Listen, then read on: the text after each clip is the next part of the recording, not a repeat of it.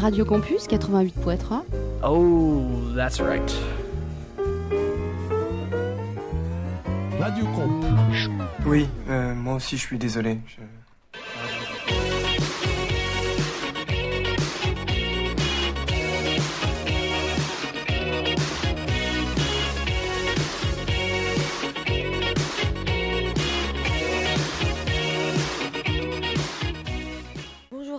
cette nouvelle émission des clitoriciennes. Euh, émission un petit peu spéciale ce soir puisque euh, nous avons animé le 23 novembre dernier une table ronde avec des acteurs et actrices de terrain euh, qui accompagnent les proches et les victimes de violences sexistes et sexuelles localement. C'était donc un événement organisé au 108 euh, rue de Bourgogne jeudi 23 novembre, Agir contre les violences sexistes et sexuelles.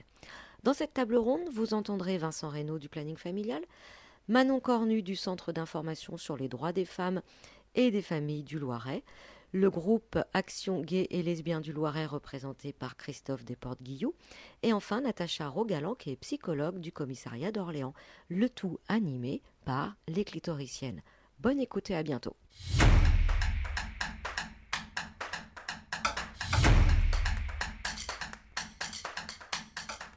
Euh, peut-être revenir un petit peu sur euh, un constat euh, de départ.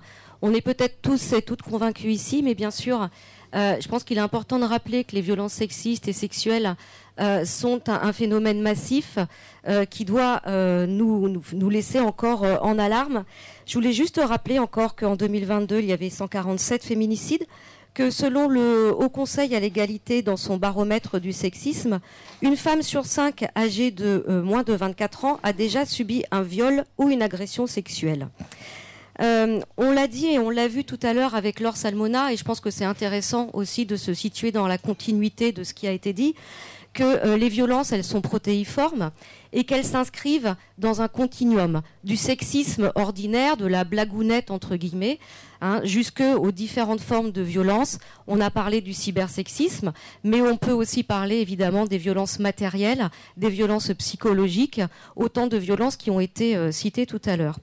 Donc les, les violences sexistes et sexuelles, euh, il faut bien avoir conscience qu'elles existent dans la plupart de la vie des femmes, quelle que soit leur forme, quel que soit leur impact. Mais pas seulement euh, les femmes, c'est toutes les personnes aussi qui vont vivre des violences en raison de leur orientation sexuelle, de leur identité ou de leur expression de genre. Et c'est pour ça aussi qu'on va parler de violences de genre euh, ce soir. Euh, je voulais aussi faire euh, rappeler un petit peu euh, le dernier rapport de SOS homophobie, hein, qui constate une aggravation, un pic, en tout cas, de sollicitation auprès de, euh, sa ligne d'écoute pour des, cas de violence transphobe qui concernent particulièrement les, femmes, trans. Donc, on va rediscuter de tout ça. Euh, Peut-être est-ce le signe d'une parole qui se libère, ce sera aussi quelque chose qu'on pourra euh, aborder. En tout cas, ça nous semblait important, euh, quand on a construit cette table ronde, de répondre à des questions qu'on nous pose très souvent. C'est je connais quelqu'un, j'ai été témoin, je suis proche d'une victime. Aujourd'hui, quel accompagnement localement euh, je peux, euh, vers, quelle association pardon, je peux me diriger, quel dispositif existe? Alors pour répondre à ces questions euh, et pour nous faire, faire un petit peu le tour des dispositifs, de l'accompagnement, nous avons sur cette, pas du tout table ronde, mais sur ce banc, tout au fond, Vincent Reynaud, animateur du planning familial du Loiret. Euh, à ses côtés, nous avons Natacha Rogalan, euh, psychologue clinicienne à la direction départementale de la sécurité publique du Loiret et qui exerce donc à l'hôtel de police d'Orléans. Euh, nous avons ensuite Manon Cornu, qui est juriste et coordinatrice au CIDFF du Loiret. Et enfin Christophe Desportes-Guillou, qui est référent prévention des discriminations anti-LGBT+, au groupe Action Gay et Lesbien du Loiret, le GAGL 45. Voilà. Merci à vous d'avoir euh, accepté cette invitation. Et puis, on va peut-être commencer par le planning familial. Évidemment, euh, on va faire un petit tour hein, des, euh, des- personnes présentes, mais il y aura bien entendu un moment d'échange entre nous et des questions, des précisions qui pourront être apportées au fur et à mesure. Alors, Vincent, je crois que pour le planning familial, vous êtes dans une approche peut-être plus collective. euh, dans le cadre des préventions des VSS. VSS, violences sexistes et sexuelles. hein. Euh, oui, le collectif. Ça marche? Euh, Oui, le collectif, ça fait partie des, de la culture euh, des mouvements féministes. hein. L'idée du collectif, c'est, de sortir aussi de l'individualisation des problématiques rencontrées par les personnes et de, proposer des dispositifs où les, personnes se rendent compte qu'elles ne sont pas les seules à vivre, ce, qu'elles, vivent. Donc nous, voilà, ça fait partie des, propositions qu'on peut, faire d'accueillir les, situations, euh, notamment en lien avec les violences. Alors, principalement, nous, on a, on a là en ce moment axé très fortement sur la question des violences, euh, des euh, euh, mutilations génitales féminines. On, reçoit à peu près, on, fait partie du, parcours dans, l'accès pour les pour les- l'obtention des, des titres de séjour, puisqu'on a des médecins. On, fait partie du parcours pour ces personnes-là. Donc là, en ce moment, on a à peu près une soixantaine de personnes qui fréquentent nos locaux. Euh, on a un groupe, une soixantaine de, personnes euh, qui ont été victimes de, mutilations euh, génitales.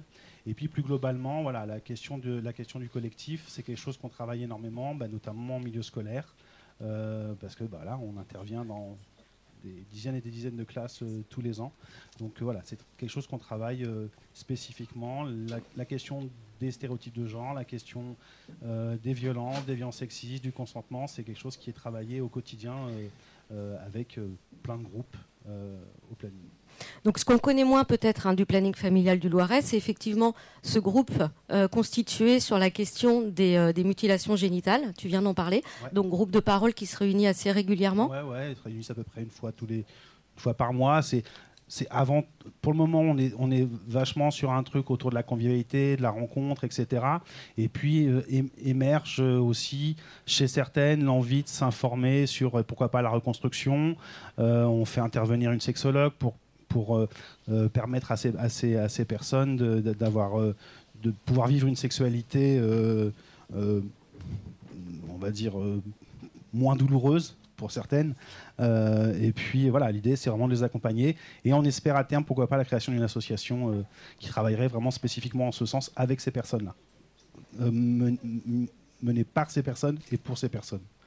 D'accord. Et vous intervenez aussi euh, de plus en plus sur les violences en milieu festif. Ouais, on a là euh, cette année, on est déjà, je crois, à peu près 14, euh, 14 temps d'intervention en milieu festif. On a rencontré 1200 personnes. Donc oui, sur nos, nos stands, etc. On a, on a tout un tas de messages en lien avec euh, bah, les comportements, euh, comportements qu'on peut voir parfois en milieu festif, les comportements d'agression sexuelle, de, de, de, de- de- de sexisme, etc. Donc voilà, nous, notre travail, il est aussi de sensibiliser en milieu festif euh, les personnes, le public euh, sur ces questions-là. Concrètement, vous avez des stands, c'est ça? Concrètement, des stands. On a, on a un partenariat un peu renforcé avec euh, l'Astrolabe. On a eu une co-formation, sensibilisation par l'association Consentiste. Donc voilà, vraiment, l'idée, c'est aussi d'être de plus en plus visible et de rendre ces questions-là de plus en plus visibles en milieu festif. D'accord. Vous pouvez retrouver d'ailleurs les affiches Consentis ici ou également au 108 affichées un petit peu, un petit peu partout.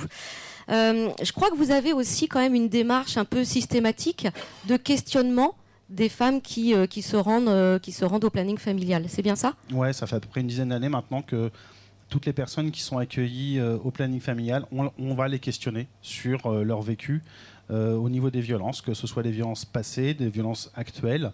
On reçoit à peu près 2500 personnes tous les ans, 97% de, femmes. Là, les chiffres, vite fait, c'est on on a repéré 577 personnes qui nous ont dit être victimes ou- avoir été victimes de violences, quelle que soit la nature des violences. Ça peut être des violences dans l'enfance, des violences au sein du couple, au, au niveau familial. Voilà, on est quand même sur euh, plus d'un quart des personnes accueillies qui disent avoir été victimes de, de violences. Et dans ce cas-là, vous réorientez? Alors, nous, on peut proposer, on va proposer donc déjà un entretien autour de ces questions-là. On peut éventuellement proposer un ou deux autres rendez-vous en fonction de ce, que ce dont la personne aura besoin. Et puis bah, après, bien sûr, on va réorienter parce que nous, on a une limite au niveau de nos compétences. Et puis, bah, on préfère réorienter s'il y a le souhait d'un dépôt de plainte, s'il y a le souhait d'un suivi psychologique, s'il y a le souhait d'avoir des informations plus juridiques. Voilà, on va réorienter auprès des collègues qui sont à côté. Oui, et notamment Natacha Rogalan, euh, vers qui je me tournerai peut-être euh, tout, à l'heure. Juste pour terminer, là on était vraiment sur l'axe prévention. Est-ce que au GAGL, il y a aussi un axe euh, prévention des violences? Oui, mais on, on- se retrouve avec Vincent et avec euh, les équipes du, planning familial euh, régulièrement en, collège, en lycée, euh, pour effectivement des temps de, prévention collective. Ça fait euh, 15 ans maintenant qu'on intervient en, collège et en, lycée. Et on voit à peu près la moitié d'une classe d'âge. C'est-à-dire qu'actuellement, dans le Loiret, il y a un collégien, une collégienne sur deux qui, dans sa scolarité, a une intervention sur les LGBT-phobies. Euh, c'est pas encore extraordinaire, mais par rapport à beaucoup d'autres départements, euh, c'est déjà pas mal. On a des tout petits, euh, tout petits moyens humains, mais ça va se renforcer. Et l'objectif, c'est à terme, enfin d'ici un an et demi à peu près, d'arriver à, une classe d'âge complète. Se dire que tous les collégiens et collégiennes auront au moins eu une fois une intervention sur les, sur les LGBT-phobies. Sinon, après, on est plus sur de l'accueil individuel dans, dans nos locaux. Alors, je ne sais pas si, c'est le, mo- si on en parle maintenant ou voilà. Oui, on peut. Et, euh, et donc on a un, un local en plein centre-ville d'Orléans, juste derrière la Fnac. Donc c'est à la fois euh, euh, très facile d'accès. On peut rappeler l'adresse peut-être? Oui, c'est 28 bis rue Sainte-Anne. Euh, c'est à, à la fois facile d'accès et en même temps, euh, c'est un, euh, c'est suffisamment discret euh, pour que les personnes euh, qui sont en difficulté avec euh, l'idée de rentrer dans un centre LGBT+, euh, euh, puissent le faire quand même. Euh, et, chaque année, on reçoit euh, euh, en entretien individuel plus de 900 personnes. Et c'était pas du tout les objectifs qu'on avait au départ quand on a ouvert il y a, il y a 15 ans, d'ailleurs euh, 2008. Et on, imaginait avoir euh, quelques visites par semaine. Là maintenant, c'est euh, c'est 3-4 entretiens euh, par jour. Et alors, pas simplement sur des thématiques de violence. hein. On a aussi des personnes qui viennent parce qu'elles ont besoin de parler de leur identité de genre, de leur orientation sexuelle, de questionnements, de, difficultés parfois euh, administratives avec la famille, avec euh, l'environnement, avec le boulot, avec l'école. Et, euh, puis aussi tout un, panel de questions sur la santé sexuelle. Euh, on est centre de dépistage du VIH, par exemple. Euh, et, et donc voilà, on, on a cette, euh, cet accueil tous les jours de la semaine, tous les après-midi sans rendez-vous, tous les matins sur rendez-vous. C'est assez rare, il n'y a pas beaucoup de centres LGBT qui sont ouverts tous les jours pour tous les publics en fait. Et vous avez aussi euh, des, euh, des questions sur les, les- les violences conjugales? Oui, oui, oui. En fait, c'est au départ, nous, on n'est pas spécialiste de grand-chose. hein. On est d'abord une asso de bénévoles. On, avait a un mois un salarié. On a maintenant deux salariés. On a doublé l'effectif. Euh, et, c'est les publics en fait qui nous ont amenés à, euh, nous intéresser à un certain nombre de sujets. Et euh, il y a une petite dizaine d'années, on, on a été confronté à des situations de violence conjugale. Mais les situations de violence conjugale dans les couples qui viennent chez nous ou pour les personnes qui viennent chez nous, c'est pas les mêmes situations. Euh, c'est pas des couples hétéros en général. Euh, donc c'est euh, c'est pas un, homme qui frappe une femme, c'est euh, un homme qui frappe un homme ou une femme qui frappe une femme. Et, ça nous a amené à réfléchir euh, sur comment on pouvait parler des violences conjugales euh, quand ça concerne des couples LGBT+. Parce que du coup, les, les discours sont pas tout à fait les mêmes. Euh, le, rapport de domination, on peut pas l'exprimer de la même façon, même si en fait, on s'aperçoit que c'est quand même, quand même malheureusement encore, encore des questions de, domination et, que même ça fait des fois un peu sourire quand je dis ça. La question de la pénétration, c'est un- une question de, enfin, le, le pénis est une arme pour certains. Et euh, le point commun qu'on va avoir dans les violences conjugales dans les couples, euh, principalement les couples homo, le, point commun qu'on va avoir avec les couples hétéros, c'est qu'en fait, euh, dans les couples homo, les personnes les plus, enfin, il y a plus d'auteurs qui sont des hommes que d'auteurs que d'autrices qui sont des femmes. Du coup, il y a plus de victimes qui sont des hommes, parce que voilà. Mais euh, voilà, ces quatre dernières années, alors c'est des tout petits chiffres. hein, il y a deux femmes qui ont été tuées par leur compagne ou leur ex-compagne, et il y a eu 14 hommes qui ont été tués par leur compagnon ou leur ex-compagnon. Et donc évidemment, on n'est pas dans un euh, dans le schéma, euh, c'est un, mec qui frappe sa nana, euh, mais on est dans euh, euh, le point commun, c'est que les auteurs sont des hommes.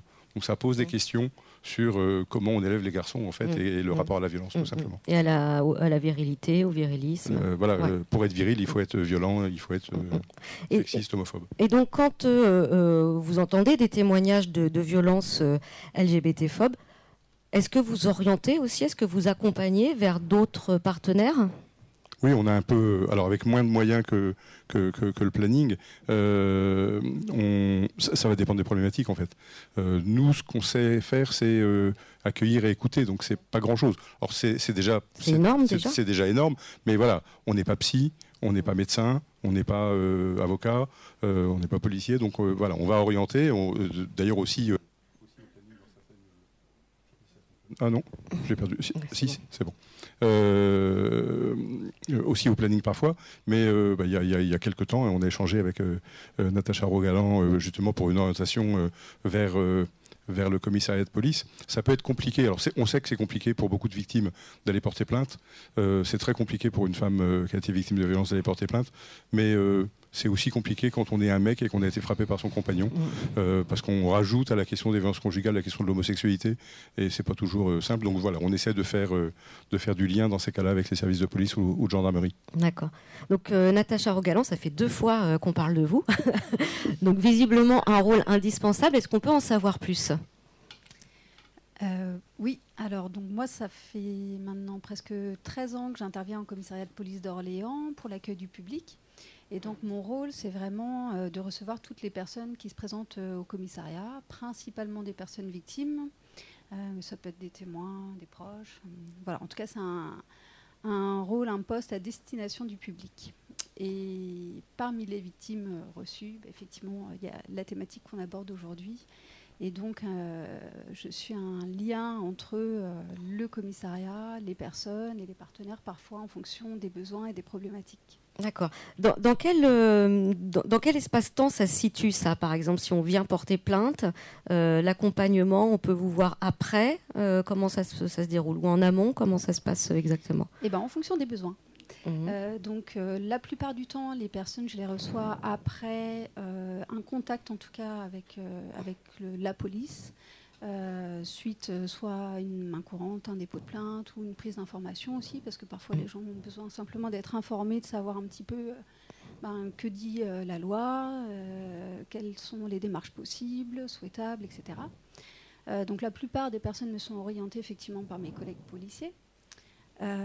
C'est quand même la majeure partie des orientations, mais voilà, je- j'essaye de, de tisser le maillage partenarial euh, depuis le début et du coup de faire en sorte que euh, ce poste-là il soit aussi identifié par les partenaires pour pouvoir parfois orienter des personnes pour qui c'est compliqué, ne serait-ce que de passer la porte du commissariat. Et donc, euh, et donc ça peut être ça aussi mon rôle, de, déjà d'avoir ce premier accueil, de pouvoir faciliter quelque chose à cet endroit-là pour la personne. Euh, et puis en fonction, être orienté, moi-même réorienté vers d'autres partenaires ou orienté euh, vers les services euh, de police pour une procédure par exemple. Alors, j'ai dit en introduction hein, que, le constat sur les VSS, il était assez implacable, hein, en termes de, chiffres notamment. Est-ce que en 15 ans d'exercice, vous avez pu constater une augmentation des demandes des, des, de, gens qui viennent vous voir? Euh, oui, bon, alors moi déjà je suis toute seule sur mon poste, donc euh, j'ai été rapidement euh, pas, pas sans travail. Euh, Ce serait plutôt les, les services plaintiers en fait qui pourraient témoigner. Ils témoignent de, effectivement d'un essor qui ne cesse en fait en termes de nombre de plaintes. Donc oui, il y a de plus en plus de signalements en tout cas. Après les faits, c'est toujours difficile à dire si, les violences augmentent euh, ou si les personnes signalent plus. Moi, je pense qu'il y a un, un peu des deux. euh, D'accord. Vous accueillez aussi des, euh, des mineurs? Euh, je reçois des mineurs, mais plutôt des pré-ados-ados, pas les enfants. Euh, je ne suis pas spécialement formée euh, pour la petite enfance. Et puis, il y a l'UAPED, l'unité à l'hôpital, donc je laisse le soin voilà, assez professionnel, mais des pré-ados-ados, je, je reçois. D'accord. Et donc, vous êtes régulièrement en contact avec ou le planning ou le, le CIDFF, peut-être, je ne sais pas. c'est ça? Oui, fonction des besoins des uns et des autres. Donc moi, quand j'oriente souvent, c'est plutôt euh, soit pour euh, ben voilà, du médical, un Mhm. accompagnement psychologique dans la durée, plus que ce que moi je vais proposer, puisque c'est du court et moyen terme, pour travailler euh, quelque chose en particulier lié à l'événement qui s'est produit, ou accompagner l'impact traumatique pour certaines personnes de, de ce qui s'est passé pour elles.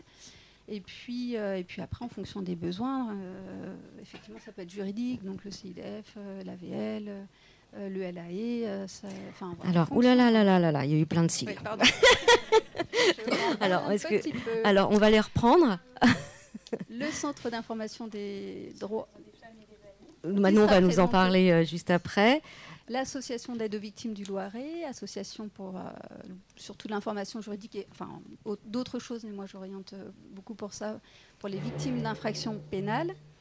Euh, le lieu d'accueil et d'écoute, qui est aussi un partenaire important, euh, dont nous parlera Manon aussi. Et parce qu'on a notamment euh, un intervenant social, enfin l'intervenant social commissariat qui est rattaché au LAE et qui fait également trois permanences, trois demi-journées par semaine au commissariat avec qui, euh, voilà, enfin moi je considère que je travaille en pluridisciplinarité avec l'intervenant social, mes collègues policiers. euh, et notamment sur les situations euh, violences faites aux femmes, puisque c'est aussi leur spécificité. Donc vraiment, ça permet d'avoir un maillage et de proposer une- ben, notre accompagnement de manière plurielle. Et ça, c'est important. D'accord, on n'est pas seul dans son coin, mais on travaille ensemble. Et euh, bah, justement, euh, Manon Cornu, il manquait aussi le CIDFF dans ce, dans ce tableau, dans ce panel assez large des, euh, des intervenants et intervenantes auprès des victimes de violences. Alors, le CIDFF, quel, quel rôle? Alors en fait, ça marche, oui. Au CIDFF, ce sont des juristes qui accueillent soit les femmes victimes de violences, soit leurs proches, en entretien gratuit, individuel, confidentiel et anonyme. Et du coup, on donne des renseignements sur leurs droits, sur les procédures euh, qui existent. Après, elles peuvent s'en saisir ou non.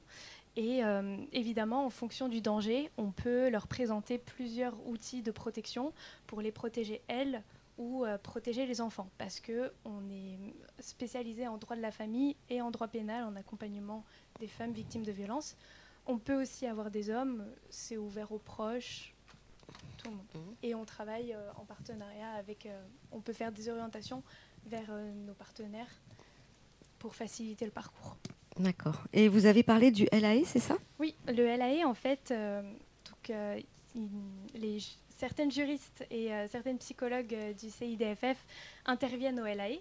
C'est un dispositif interpartenarial euh, qui est porté par la EDAFI. Est-ce qu'on peut. Alors. euh, je vais être- Non, mais c'est vrai que l'idée étant quand même que euh, chacun et chacune repartent avec les, les noms en tête. Déjà, peut-être, je ne sais pas si on l'a déjà précisé, LAE, ce que ça veut dire. Oui, le LAE, le lieu d'accueil et d'écoute pour les femmes victimes de violences. D'ailleurs, au LAE, là, on ne reçoit que les femmes en entretien individuel.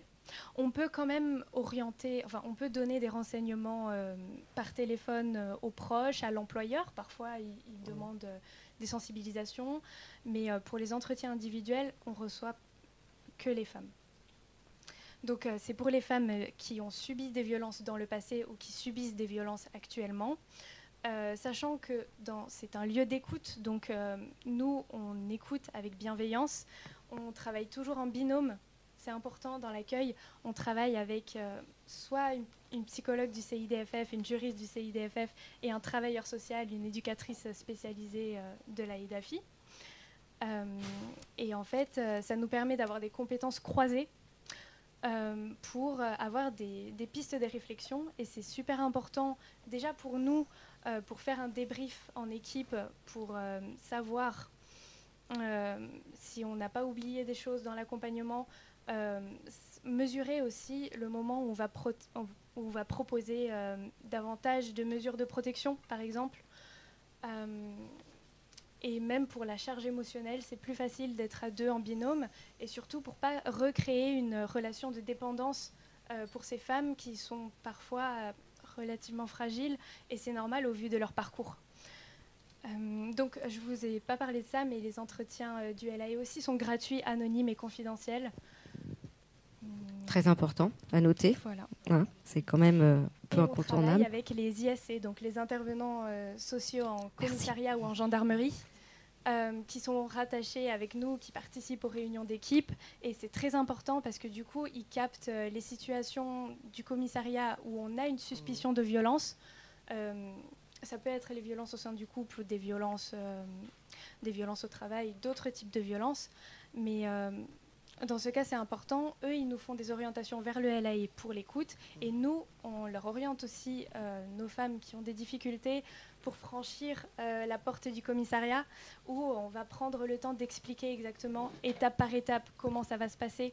Elles peuvent être présentes parfois pour les accompagner euh, physiquement si c'est trop compliqué. voilà, c'est un travail qu'on fait au LAE et au CIDFF. D'accord. Vous avez parlé des mesures de protection. Oui. Qu'est-ce que c'est? Alors, comme mesure de protection, il y en a plusieurs. Euh, par exemple, euh, je pense à l'ordonnance de protection. L'ordonnance de protection, euh, c'est une mesure relativement rapide parce que légalement, on peut l'avoir en 48 heures. Dans les faits, c'est plutôt une semaine. en fait, il faut des faits. c'est soit les femmes peuvent la demander elles-mêmes, soit elles peuvent demander qu'on les accompagne euh, soit en association. Euh, et du coup, on les aide à rédiger euh, une lettre au, au, JAF, pardon, le juge aux affaires familiales, qui va statuer en fonction. Enfin, elle, elle fait son récit. On lui explique qu'il faut qu'il faut décrire le type de violence, la répétition, donner quelques exemples. Et en fait, en fonction de l'urgence, le juge aux affaires familiales peut euh, donner euh, des mesures de protection, donc soit mm. l'éloignement du domicile euh, du conjoint violent ou du compagnon, sachant que ça, ça se fait pendant la procédure, ça se fait quand la dame a besoin en urgence d'une protection. On n'a pas besoin d'une condamnation et on n'a pas besoin d'une plainte au préalable. D'accord. Et ensuite, donc on a dit la mesure de protection. L'ordonnance de protection, on a les bracelets anti-rapprochement, euh, donc là, on a besoin euh, d'une géolocalisation euh, pour vraiment. Alors là, c'est quand il n'y a pas de cohabitation. Parce qu'au LAE, parfois, on a des femmes qui vivent encore avec l'auteur de violence. Nous, on ne va pas. On va pas leur dire quoi faire, on les laisse libres. C'est déjà difficile de chercher de l'aide, donc c'est vraiment un lieu ressource. C'est un processus en plusieurs étapes. On part pas du premier coup, pas forcément. En général, ça prend plus de uh-huh. temps de quitter un, conjoint violent.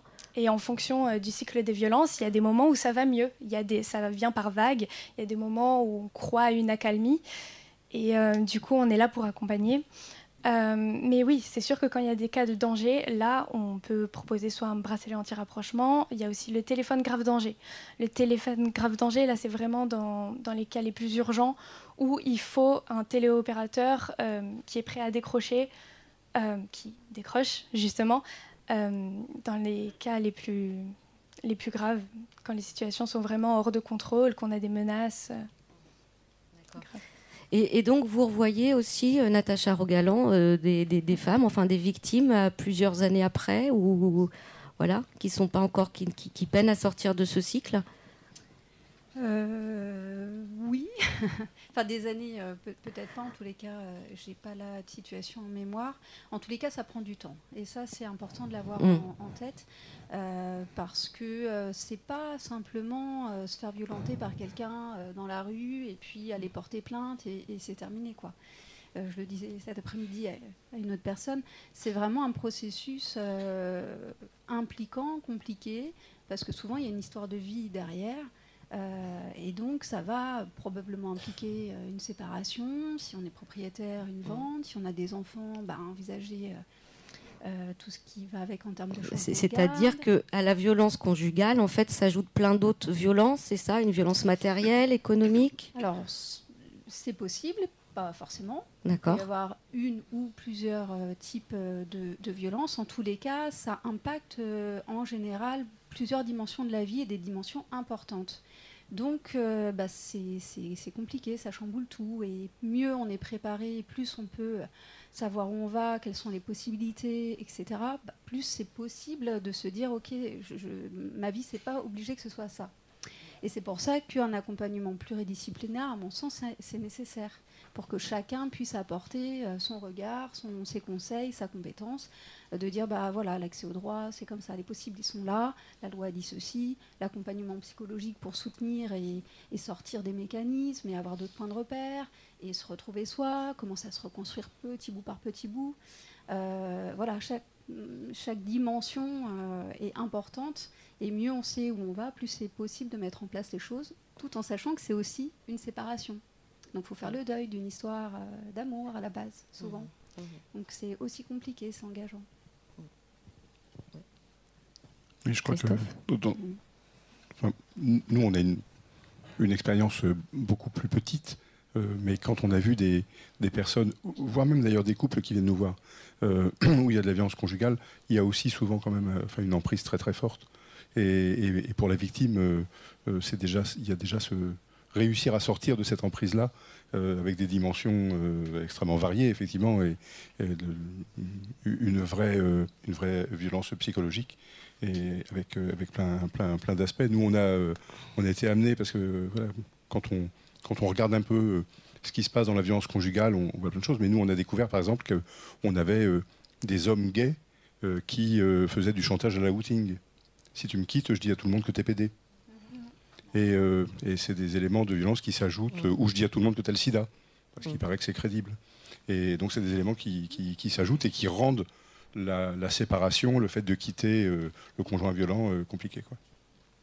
Et, et qu'est-ce que- qu'est-ce qu'il en est quand on est un proche de la victime? Comment, Quelle aide on peut apporter? C'est-à-dire, ma question, elle est toute simple. Est-ce que je peux aller vous voir?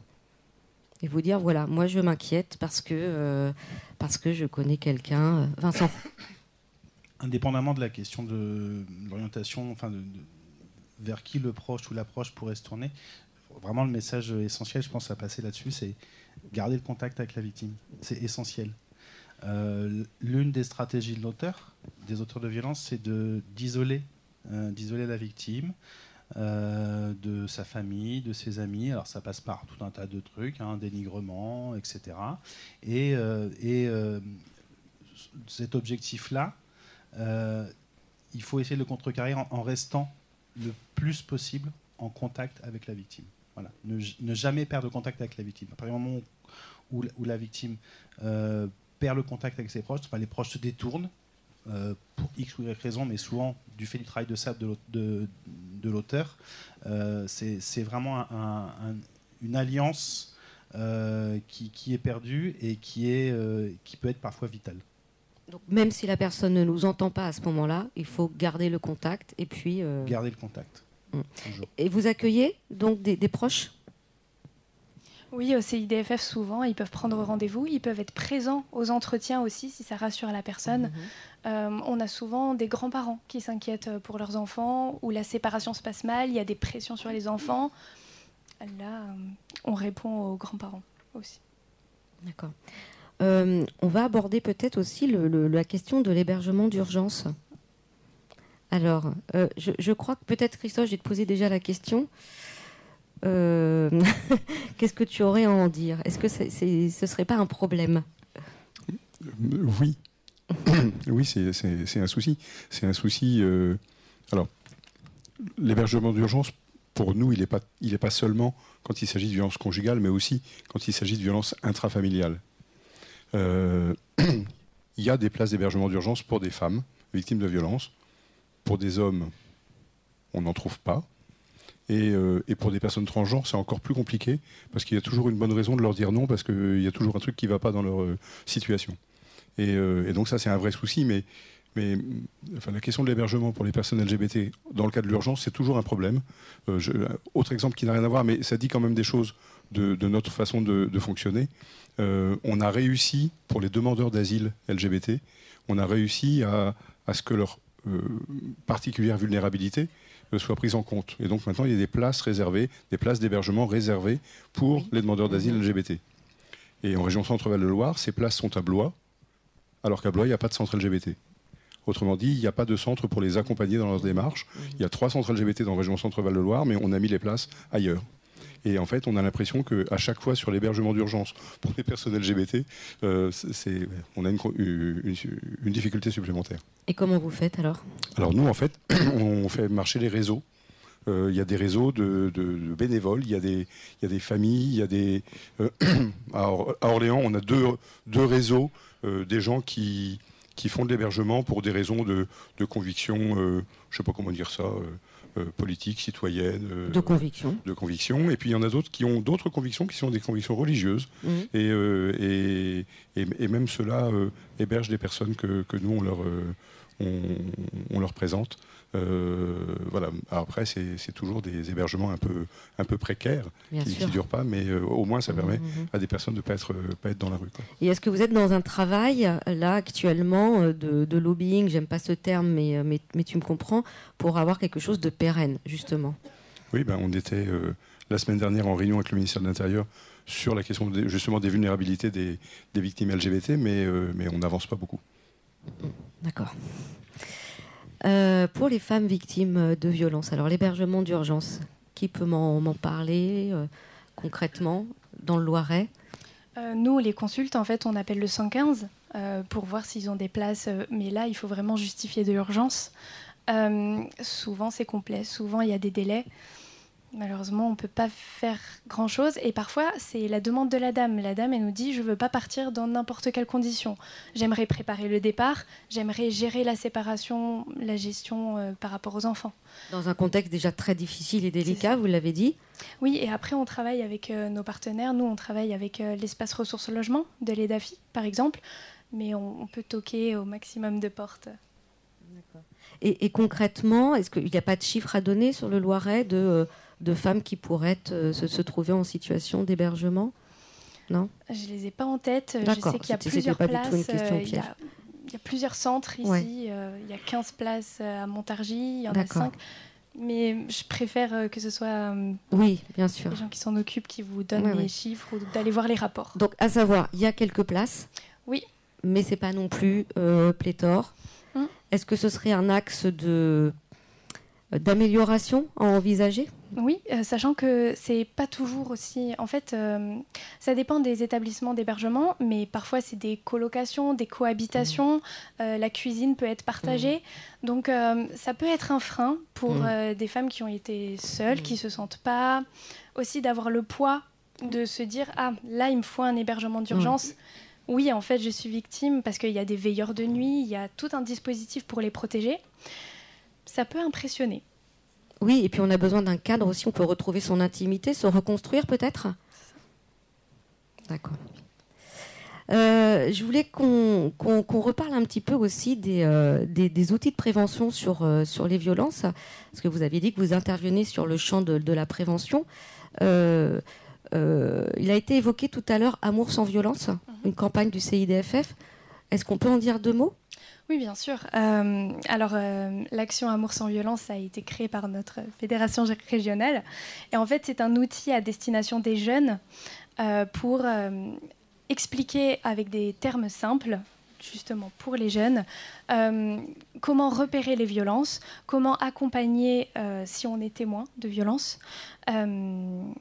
Et en fait, euh, là-dedans, on explique tous les types de violences parce que parfois, justement, en action, on s'est rendu compte qu'il y a certains jeunes qui nous disent Moi, j'ai pas eu de modèle d'une relation saine. Ils se rendent pas toujours compte, euh, ils ont, ils ont pas les modèles et parfois, il faut juste faire un rappel de la loi parce que, quel que soit l'âge, des violences peuvent apparaître. Et il y a beaucoup de questions de comment être un bon témoin, comment être un bon allié, euh, quoi faire quand ils sont témoins. Tout à fait. Et ça rejoint ce que disait Christophe aussi tout à l'heure sur euh, bah, l'éducation. Euh, ça, ça renvoie euh, à ça également. Amour sans violence, c'est une, euh, une campagne de prévention qui se décline sous, sous format Internet. Enfin, il y a un Mhm. site Internet dédié, une exposition également, et puis des petits fascicules qui, qui sont plutôt très très bien faits. Euh, je crois me souvenir au planning, j'ai oublié le violence. Tu veux que je te fasse un dessin C'est ça. tu- Voilà, tu peux nous en parler? Ouais, en fait, euh, on s'est rendu compte. euh, Il y, a- il y a une grosse difficulté quand on parle des violences, c'est euh, l'identification. Identifier ce que, c'est, ce que sont les violences. Euh, typiquement, euh, si on pose une- la question à une personne avez-vous déjà vécu des, des situations de violence Ah ben non, je suis pas une femme battue. Et en fait, C'est un, très- c'est un peu comme les cyberviolences dont, dont on parlait tout à l'heure. La difficulté à se reconnaître comme victime. à se reconnaître comme victime et puis à identifier euh, ce, que, ce que sont les violences et, et- et quelles formes elles peuvent prendre. Elles peuvent être voilà, multiples, prendre plein plein de formes. L'idée, c'est de, avec cet outil, donc les violences, tu veux que je te fasse un dessin, c'est de proposer, un peu comme euh, ce qu'a fait le CIDFF d'ailleurs, euh, un, panel, donc sous la forme de petits strips, hein, 3-4 cases, euh, petite bande dessinée, euh, toutes les façons dont les, violences, la violence peut s'exercer. hein.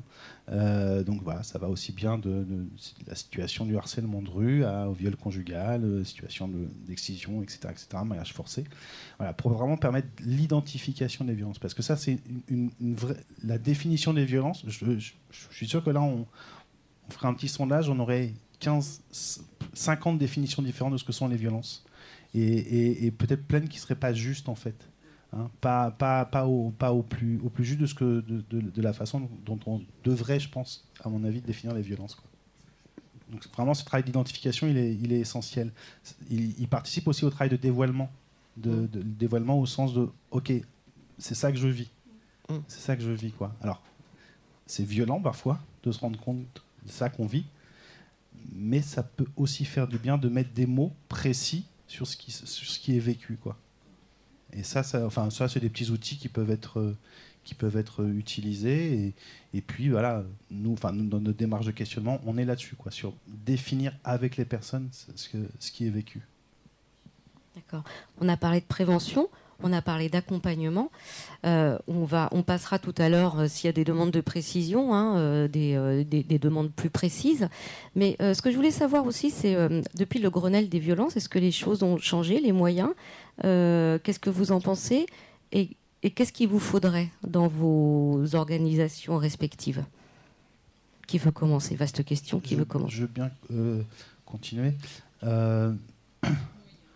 Alors, bon, des moyens, bien sûr.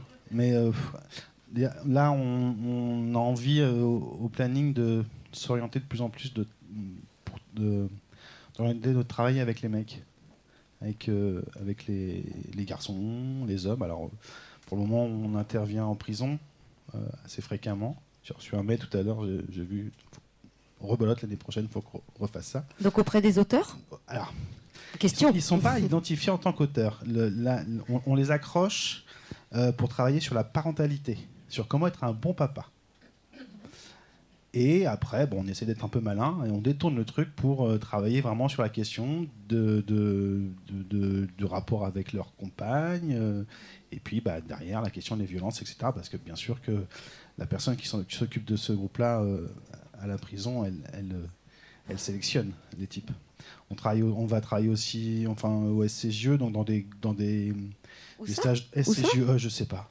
Service de contrôle judiciaire et d'enquête. Voilà. Service de contrôle judiciaire et d'enquête, enfin. Voilà, on, voilà, donc on a fait, on a participé à, à un temps autour de la responsabilisation pour des auteurs de, de violences. Bon, il y a du travail. Clairement, il y a beaucoup, beaucoup de taf. Et on aimerait, voilà, avec les, les- les- les plus jeunes, les, les gamins, réfléchir pour comment travailler avec les garçons sur ce que tu disais tout à l'heure, c'est la question de la virilité, la question de la domination, euh, la question du rapport de force, parce que bah, nous, c'est ce qu'on constate en tout cas. Euh, beaucoup de garçons se définissent dans le rapport de force. Le rapport, le rapport de- de- à, l'autre se fait par le rapport de force. Le respect, le respect qui est en fait de la crainte. Euh, enfin voilà, c'est Le terreau de la violence, quoi. le Mm. terreau de la violence, tout à fait. Mm. Natacha Rogalan, depuis le Grenelle. Alors Ça- Alors, non, j'allais dire, euh, Ouais. le Grenelle, ça a changé beaucoup de choses, je trouve, en tout cas sur le plan euh, policier, judiciaire. Euh, Enfin, changé beaucoup de choses. Il y a eu beaucoup de mesures qui ont été euh, mises en place, impulsées, inspirées par d'autres pays et enfin mises en place en France. Donc, en, tous les cas, ça, on ne peut pas l'enlever. Euh, dont euh, beaucoup plus d'ordonnances de protection, de TGD, donc le téléphone grave danger, euh, une systématisation des procédures quand euh, les personnes se présentent pour des violences conjugales. Il y a- maintenant, la main courante, c'est plus du tout la, règle. hein. D'ailleurs, les personnes peuvent être déçues de repartir sans pouvoir déposer de main courante parce que dès lors qu'il y a des violences suffisamment importantes, c'est proscrit. Donc, c'est au moins une audition. Euh, si la personne ne souhaite pas déposer plainte parce que c'est trop compliqué cette étape-là, c'est au moins une audition, et ce qui veut dire un- possible lecture par le procureur qui lui décide euh, des poursuites. Euh, donc ça a changé des choses. Alors on est un peu dans le, le systématique, quoi. hein. on ne sait pas trop euh, Mhm. mettre des curseurs, mais en même temps c'est compliqué. C'est une grande responsabilité pénale aussi. Euh, après, clairement, il faut le double de moyens pour moi. Parce qu'on signale plus, il y a beaucoup plus de plaintes qu'avant, Mhm. c'est très bien, il y a des nouvelles infractions, euh, je ne vais pas dire chaque année, mais en tous les cas, on élargit, euh, on étoffe le panel euh, ben, voilà, des faits. Ce qui est Avec bien les cyberviolences notamment Les cyberviolences, oui, ça, ça en fait partie, mais les violences psychologiques, c'est 2010. Mhm. hein, donc, quand même, il y a des choses qu'on prend en compte. On a un train de retard par rapport à, à ce qui se passe au niveau de la société, mais quand même, ça légifère de ce côté-là. Mhm. Par contre, c'est les moyens euh, qui ne sont pas exponentiels non plus. Et donc, du coup, on est, très, on est limité de ce côté-là, euh, tant euh, sur un plan policier que judiciaire. Donc, euh, donc oui, les moyens en premier. Et effectivement, je rejoins complètement Vincent sur le fait que travailler auprès de la population victime, c'est important, c'est nécessaire pour réparer, reconstruire, euh, et puis euh, peut-être se projeter de vivre autre chose après dans sa vie, mais que ça en passe de manière aussi euh, importante par ben, qu'est-ce qui s'est passé chez la personne qui est passée à l'acte, qu'est-ce qui se passe pour elle, qu'est-ce qui fait qu'elle n'a pas d'autre moyen que d'être dans ce passage à l'acte-là, parce que ça va recommencer aussi du coup après, et puis ce sont des modèles, malheureusement, qu'on risque de transmettre aux tout petits, donc oui, accompagnement et prévention, et moi j'irai même plus loin parce que ça c'est mon côté bisounours. Euh, moi je pense que vraiment il faudrait qu'on fasse des choses à l'école, euh, petite enfance, qu'on apprenne à identifier ses émotions, à les normaliser, à comprendre ce que ça vient dire, à se respecter quand on les vit, à respecter l'autre quand il les vit. Enfin bon, je pourrais en parler pendant une heure, donc je vais m'arrêter, mais Mhm. voilà, euh, pour moi il y a aussi un gros travail de ce côté-là. euh, pour qu'on fasse de la ouais. prévention sur des Mm. années. Donc du positif, mais vraiment des moyens à renforcer largement. Pour le CIDF, qu'est-ce quelle serait l'ombre au tableau Est-ce qu'il y a des, changements depuis le, le Grenelle aussi? Euh, oui, c'est alors déjà on a eu une meilleure prise en charge en commissariat. Par contre, euh, oui, il manque de moyens. Il faudrait plus de professionnels, euh, davantage de, de places en hébergement d'urgence, par exemple, ou dans des établissements dans le privé peut-être, mais en tout cas un lieu ressource, un lieu où elles se sentent bien, à l'aise avec plusieurs enfants parfois. Et euh, nous, on fait partie d'un collectif d'associations féministes qui a estimé qu'il faudrait 2,6 milliards d'euros pour lutter euh, Mmh. efficacement Mhm. contre les violences euh, conjugales, sexistes et sexuelles. D'accord. Ce qui est en dessous du coût de la virilité, euh, je crois, qui est estimé par. voilà. tu peux- Pétavin, Merci, Lucie. Pétavin. J'ai toujours peur de décorcher son nom, donc tu me sauves. Mais effectivement, c'est une goutte d'eau par rapport au coût de, la virilité. Christophe Le Grenelle des violences conjugales. On a failli échapper, nous, en fait. Ils ont failli nous oublier. Et euh, en fait, c'est un député euh, euh, qui, qui est tombé sur la campagne d'information qu'on a fait, nous, sur les violences conjugales dans les couples LGBT, qui s'est dit Ah oui, tiens, il ne faut pas qu'on les oublie. Et du coup, on nous a demandé, on a présenté notre, campagne très modeste, hein, c'est des flyers et des affiches. Euh, on a présenté ça à l'Assemblée nationale et il y avait un responsable de la gendarmerie nationale qui était là ce jour-là et qui s'est dit euh, Ah, tiens, euh, on fait des formations sur les violences intrafamiliales. Il faut qu'on pense qu'il y a des personnes LGBT dans le monde, enfin en France. Et ça a plutôt bien marché, ce qui fait que maintenant, tous les trimestres, en fait, on va à Rony-sous-Bois pour former des gendarmes euh, référents sur les violences intrafamiliales. Et nous, on les forme sur une petite, sec- une petite session de, de trois heures euh, sur les aspects euh, LGBT, les questions de- d'identité de genre, d'orientation sexuelle. Et, et puis évidemment, donc des gendarmes de toute la France. Et, et, et du coup, on a formé des gendarmes du Loiret, des gendarmes référents dans le Loiret, euh, qui maintenant nous font former euh, leurs collègues gendarmes euh, sur le territoire du Loiret. Et donc là, on doit avoir, je pense, à peu près 2-3 gendarmes par gendarmerie sensibilisés aux questions LGBT. Donc pour nous, c'est vraiment, enfin, c'est, c'est, C'est une avancée. c'est- une vraie avancée parce que ça sécurise la démarche des personnes qui ont besoin d'aller en, en gendarmerie pour porter plainte. voilà. Bien sûr. Et qu'est-ce que tu, tu penses indispensable aujourd'hui pour continuer à travailler correctement Bah, je vais dire comme mes collègues, hein.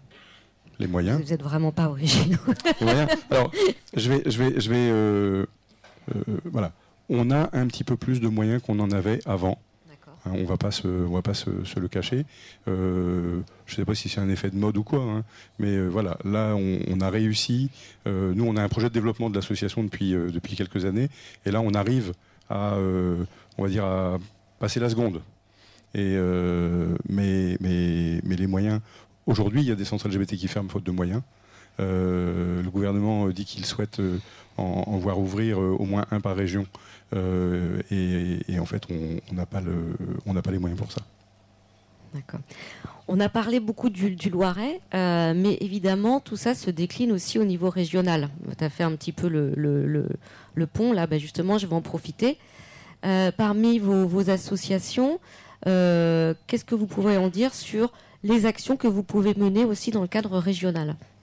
Toujours dans l'idée, soit d'accompagnement des victimes. ou- Manon? Euh, nous, nous avons euh, bah, déjà les CIDFF sont présents dans tous les départements. Et nous avons plus de 70 lieux de permanence qu'on peut retrouver sur notre site internet. Donc, euh, on, donne des brochures à nos partenaires, on participe aux journées d'action, on organise des formations aussi, des, formations auprès euh, de professionnels, que ce soit du milieu médical, euh, de la santé, du social et du judiciaire aussi. Euh, et après, on organise, euh, on a le rôle de prévention en collège, euh, dans plusieurs, euh, en collège ou en lycée, dans plusieurs actions. D'accord. Vincent, pour le planning? Nous, on est, en- on est, en, on est une fédération régionale, mais euh, bon, là, pour le moment, on n'a pas encore vraiment d'action spécifique au niveau régional. On est, nous, très, très localisés, euh, l'agglomération orléanaise, quoi, grosso modo. Et alors, euh, Natacha Rogalan, est-ce qu'il y a d'autres Natacha Rogalan euh, en région Ah oui, j'allais dire, moi, c'est très, très, très local, c'est Orléans. Euh, ceci dit, euh, non, non, c'est pas vrai parce que effectivement, les postes psychommissariats, ça date de 2006 pour les premiers. Elles étaient 6. Aujourd'hui, euh, 2023, on est 80. Euh, donc, euh, quand même, le Mhm. ministère de l'Intérieur fait a augmenté les postes et du coup, sur la région euh, centre, j'ai maintenant une collègue à Tours, au commissariat de Tours. D'accord, très bien. Important à savoir. Euh, Le GAGL n'a pas de rayonnement, enfin, de, si ça rayonne, mais je veux dire, euh, de dimension pardon, régionale, ça reste du Loiret, GAGL, Oui. elle pour Loiret, mais, mais Oui, c'est GHL 45 et c'est déjà beaucoup. oui. Enfin, euh, non, en fait, c'est c'est pas encore beaucoup parce qu'en fait, on est aussi euh, surtout euh, orléanais en fait. Et donc là, ça y est, on se lance. Euh, on, s'est donné les moyens pour aller faire. Alors c'est très modeste, hein, une permanence par mois à Montargis, à Gien et à Pithiviers. Euh, parce qu'il y a quand même euh, la moitié de la population du Loiret qui n'habite pas dans la métropole d'Orléans. Mm, mm. Donc euh, voilà, donc ça c'est, euh, on va dire, dans, dans l'année qui vient, on, va- on va essayer de, de faire une permanence par mois dans ces trois villes-là. c'est énorme. C'est énorme. La difficulté qu'on a, c'est qu'il n'y a pas de centre LGBT en Eure-et-Loire, il n'y a pas de centre LGBT dans le Loir-et-Cher, il n'y a pas de centre LGBT dans Lyon, il n'y a pas de centre LGBT dans la Nièvre. Et, et- et du coup, on a aussi des, des gens qui viennent de ces territoires-là. On est même sollicité par des établissements scolaires de Auxerre, Chartres, et, et on ne peut pas vraiment répondre à la, à la demande. Ponctuellement, on y va, mais euh, voilà, on n'a pas de dimension régionale. Par contre, il y a deux autres centres LGBT, donc euh, un à Tours euh, depuis, je pense, une quinzaine d'années, Oui. une vingtaine d'années, Oui. et, et un qui s'est créé il y a deux ans à Bourges. Donc voilà, il y a aussi ces ressources-là à, à Tours et à Bourges. D'accord. Est-ce que tu peux nous rappeler les permanences au GAGL dans le Loir, de Orléans? On est ouvert tous les après-midi, du lundi au vendredi, de 14h à 18h, sans rendez-vous. Et puis, il est aussi possible de prendre des rendez-vous le matin. Très bien. Et puis, éventuellement, à d'autres horaires ou à d'autres jours, si jamais c'est pas possible pour les gens, on, on se débrouille.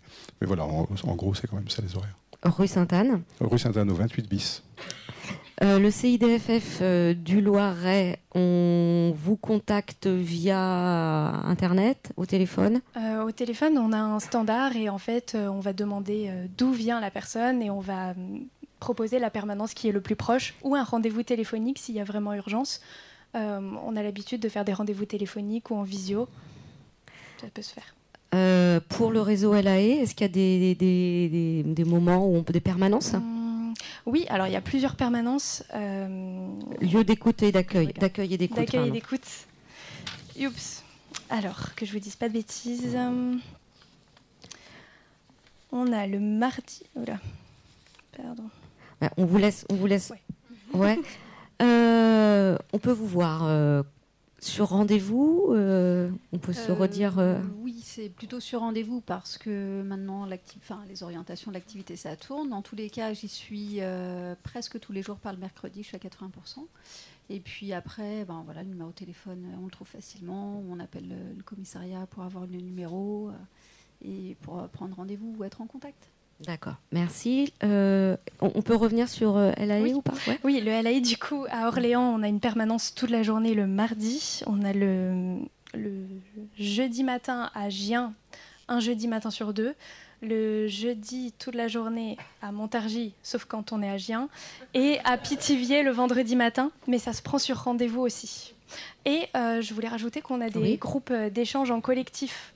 On a mis ça en place à Orléans et ça marche pas mal pour les femmes, pour qu'elles se pour qu'elles prennent conscience qu'elles ne sont pas toutes seules et, euh, et ça leur permet de cheminer euh, plus facilement en- avec leur père. Et on a mis ça en place aussi à Montargis. On est en train de régler la fréquence. Ça va se développer. D'accord, ben, c'est parfait. Euh, planning? Alors, nous, on est deux rue Saint-Paul, Mhm. près de la place de Gaulle. On est. Alors, nos permanences d'accueil, donc dans ce lieu-là, c'est le mardi et mercredi après-midi de 13h30 à 19h et le vendredi de 9h à 14h. Il y a des consultations médicales sur rendez-vous à peu près sur les mêmes créneaux. On est sur la source, au centre social Romain Roland, 33 rue Romain Roland. Nous sommes ouverts le lundi et le mercredi de 13h30 à 17h30. Des, des consultations médicales en parallèle. Et nous sommes aussi sur, euh, sur Beaugency le vendredi matin, enfin non, de, vendredi de 10h à 15h, avec en plus des consultations médicales sur rendez-vous. Merci Vincent. 02 38 70 0020. Je vous remercie toutes et tous. Euh, voilà. Bonne soirée.